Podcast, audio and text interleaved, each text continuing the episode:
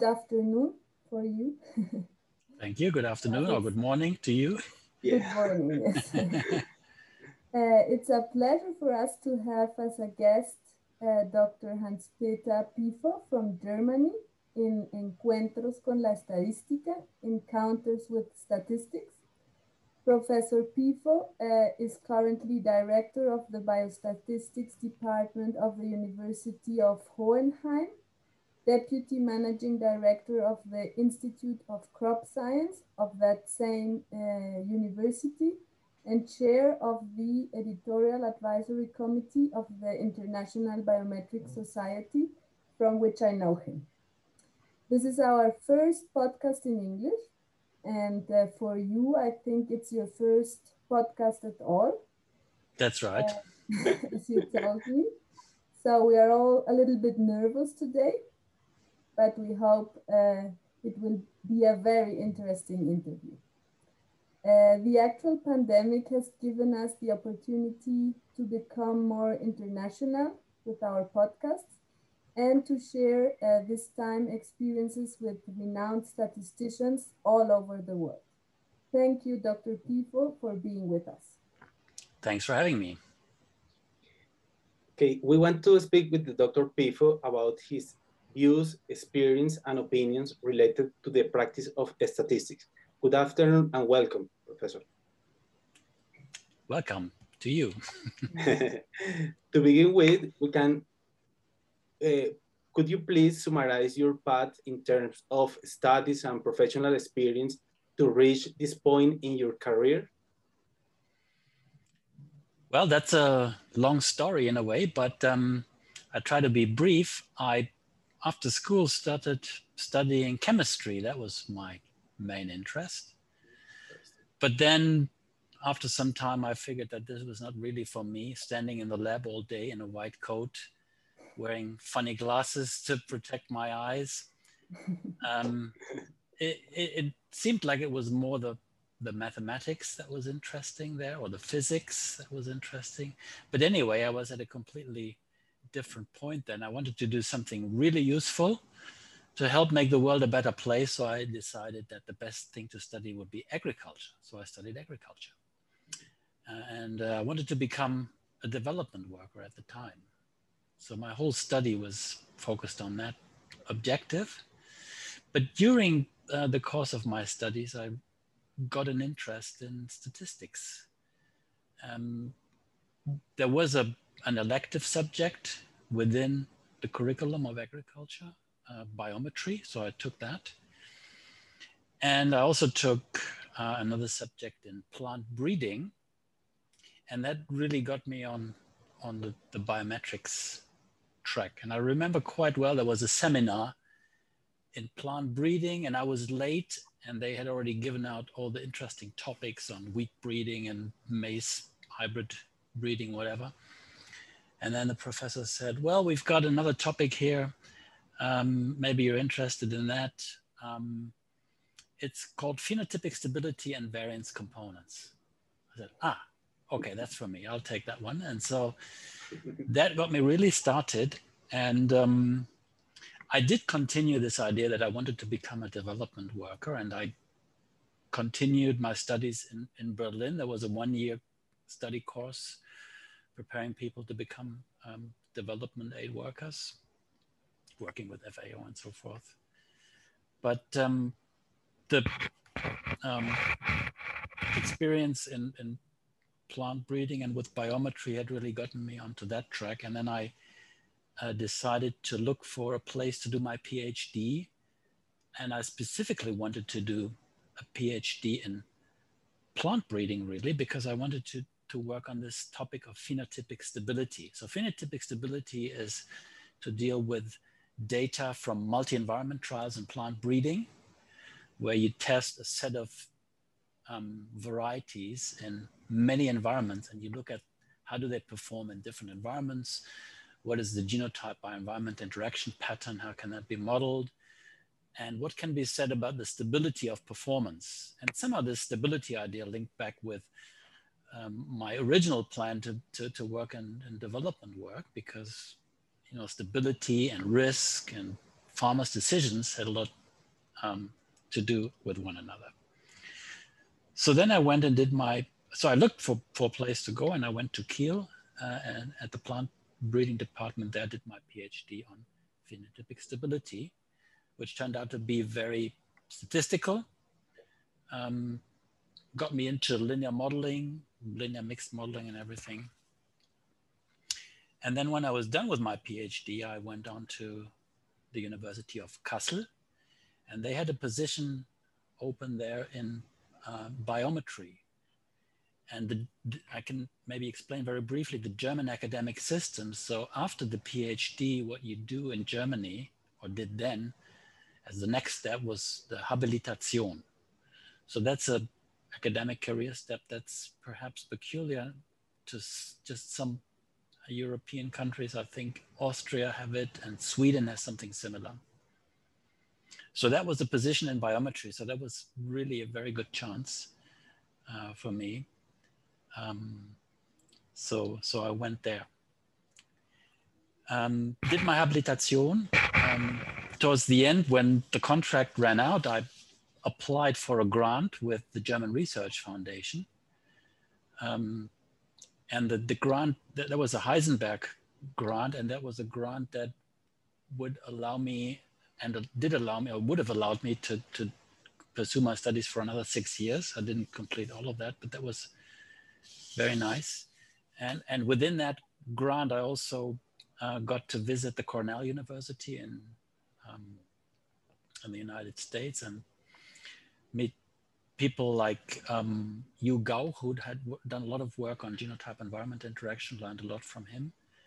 My, my host there was Chuck McCulloch, who had done a lot of work on, on mixed models and had written a famous book with Shayle Searle on variance components.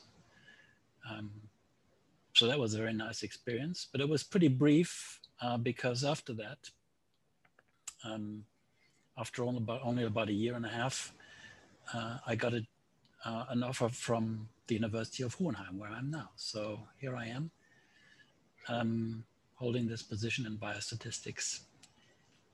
And um, yeah, um,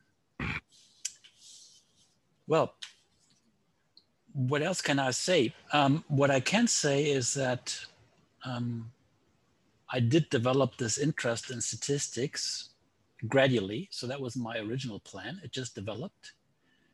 So I moved from a particular field of application, developing skills in, in statistics.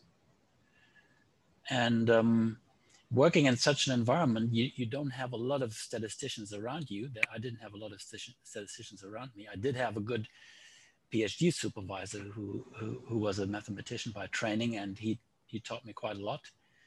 Um, but then working in Witzenhausen, I was pretty much on my own there. There were no other statisticians there. And that's probably something that a lot of people experience working in statistics. But my PhD supervisor had actually encouraged me very early on to, to become active in, in the Biometric Society, the German region of the Biometric Society, which I did. He also encouraged me to, to be, become active in other societies like the agronomy, um, society and the plant breeding society. So that was very useful. Um, allowed me to get a lot of contacts, very useful contacts.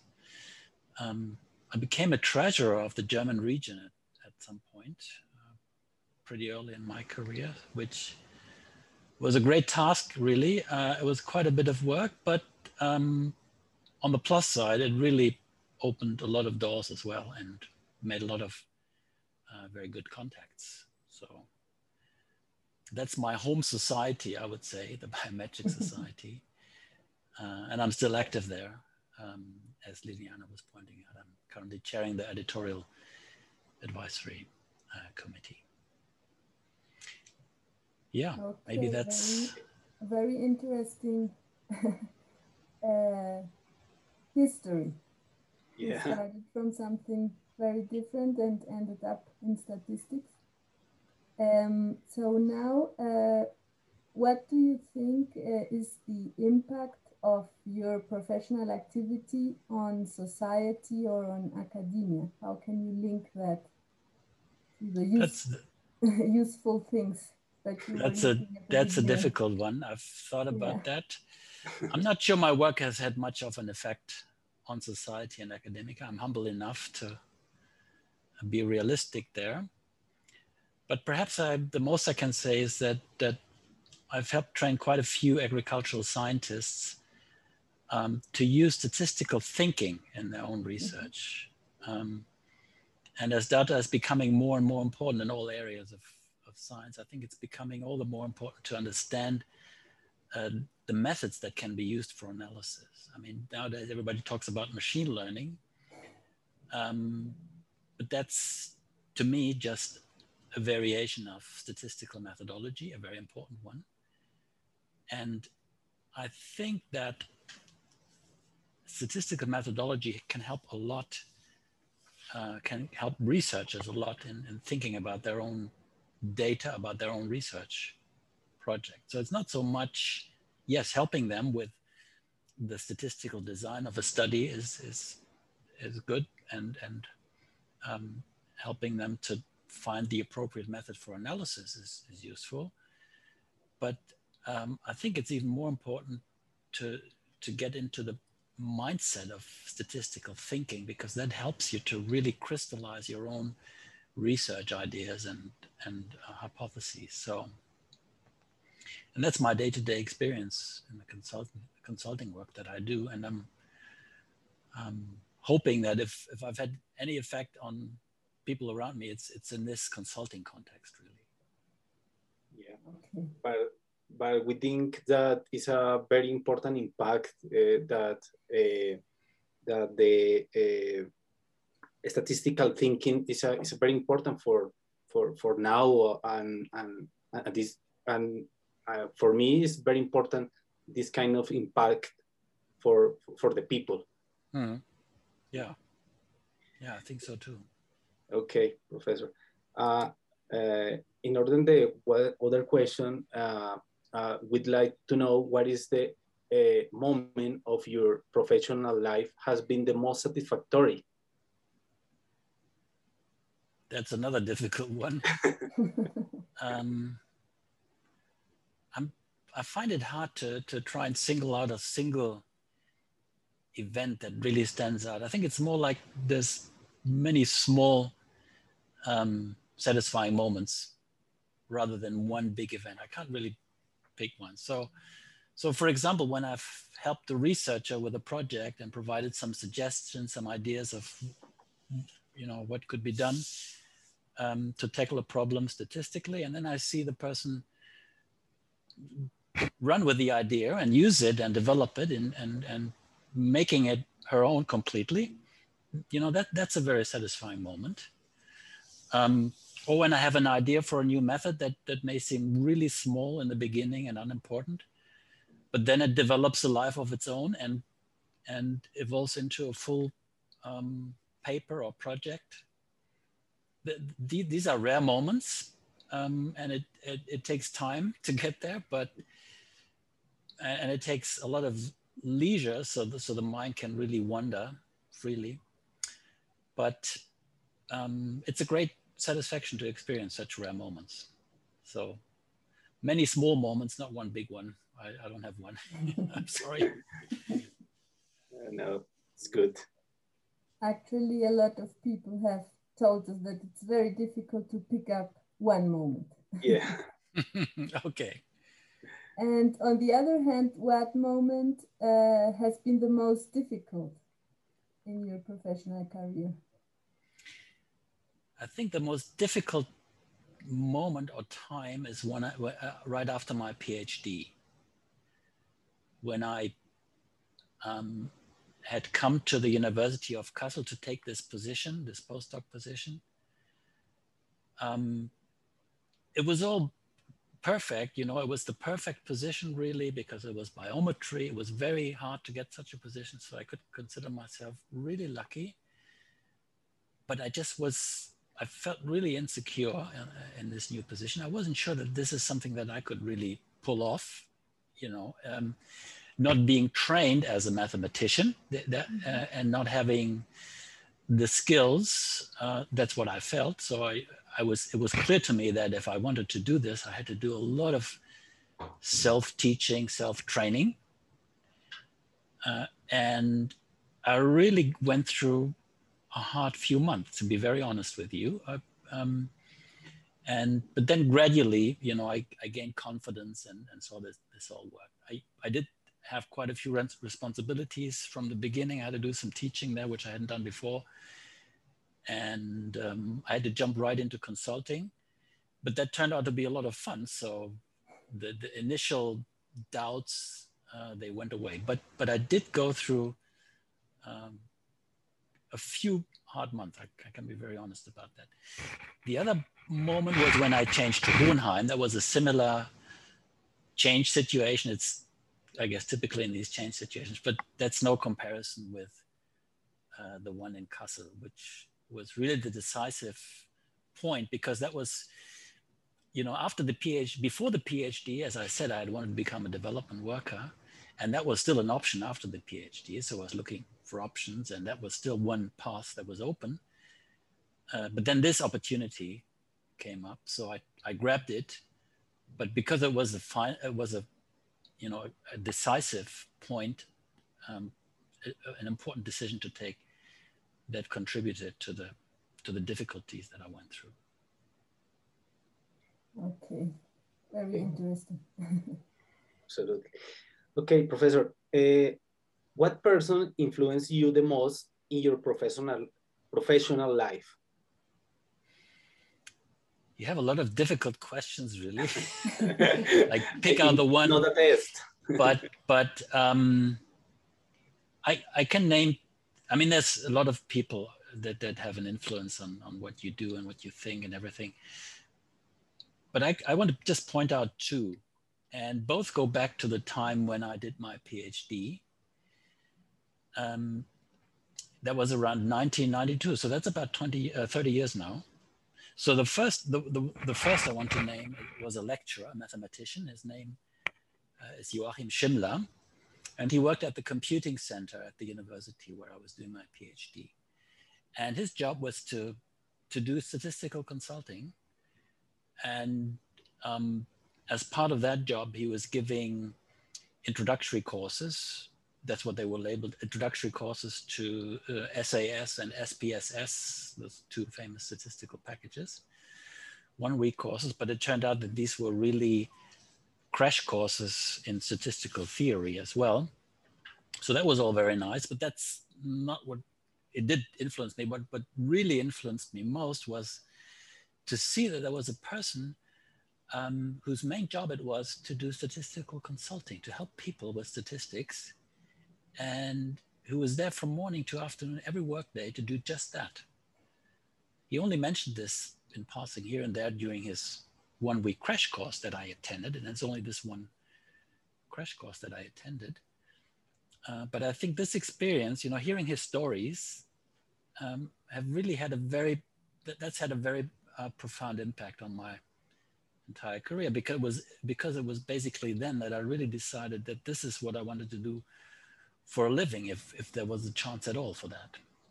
At that time, there was no job offer from the University of Kassel yet, and there was no, was not sure where, what I was going to do after the PhD. But this really was a, a key thing. He's not a, he's not well known outside of Kiel, I don't think. Was not then, but had a profound impact on my academic career. The other name is John Nelder. I don't probably don't have to explain who John Nelder is.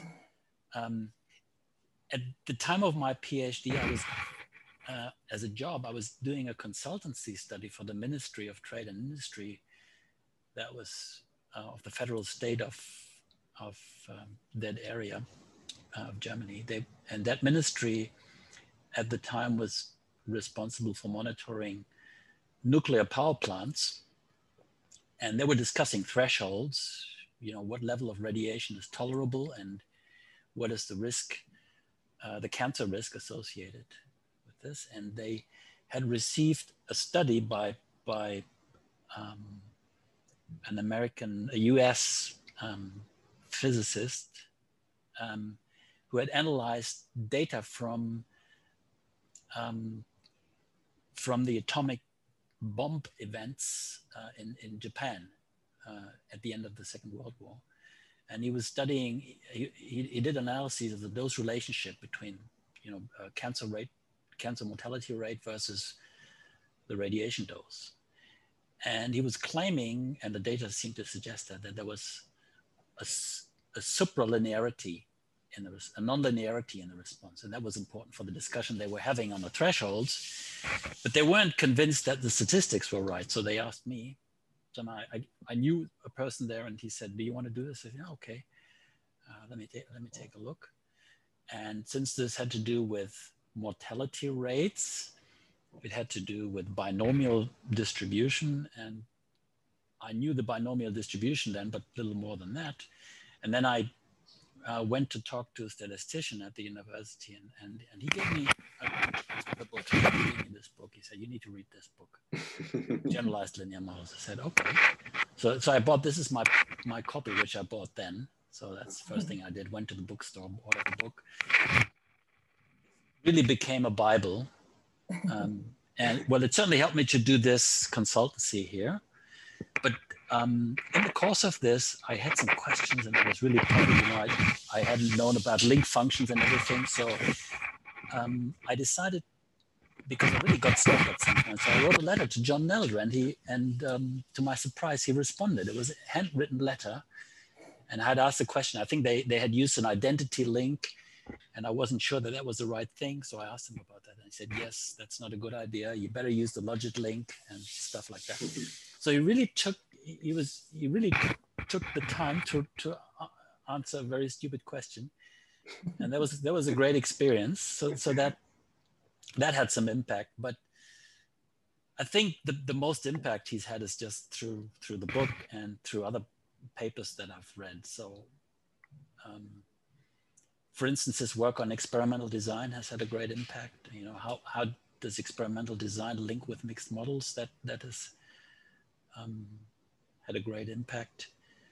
Um, one of my favorite papers is, is uh, Linear Models Back to Basics. That, that's a very nice paper, a 1994 tutorial paper. And I really like, you know, the way that he, he treats statistical problems, it treats statistical methodology.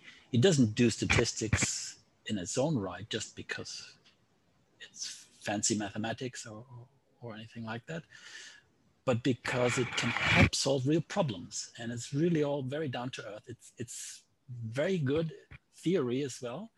Of course, there's no doubt about that, but he's always checking. He always was checking, is this relevant? Now, how can we turn this into something that people can use?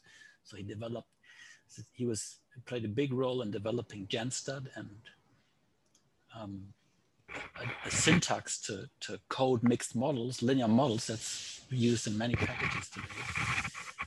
Um, and all of that has really had quite a quite a big impact. Um, yeah. Very interesting.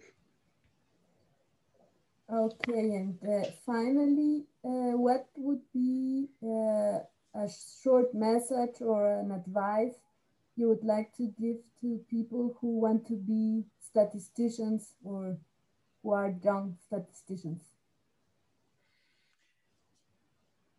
Yeah, I mean, you can be active as a statistician in many different ways, and you can have many different approaches to the field. But my advice, based on my own personal experience, is get your hands dirty with data. You know, get involved in statistical consulting, in collaborative projects, uh, try to get people to do their own analyses as much as possible. That's what I try, you know, try to help them to get up to speed and, and do their own thing. But uh, when it turns out that things are becoming too difficult for your collaborators, step in and do some analyses yourselves. Um, and it's it's really a two-way street. It has been a two-way street for me. So, you know, you provide advice on the one side, um, but to be able to really help, you need to listen. You need to take the time to understand the problem. Because if you don't understand the problem, uh, you can't really give proper statistical advice. That's my experience.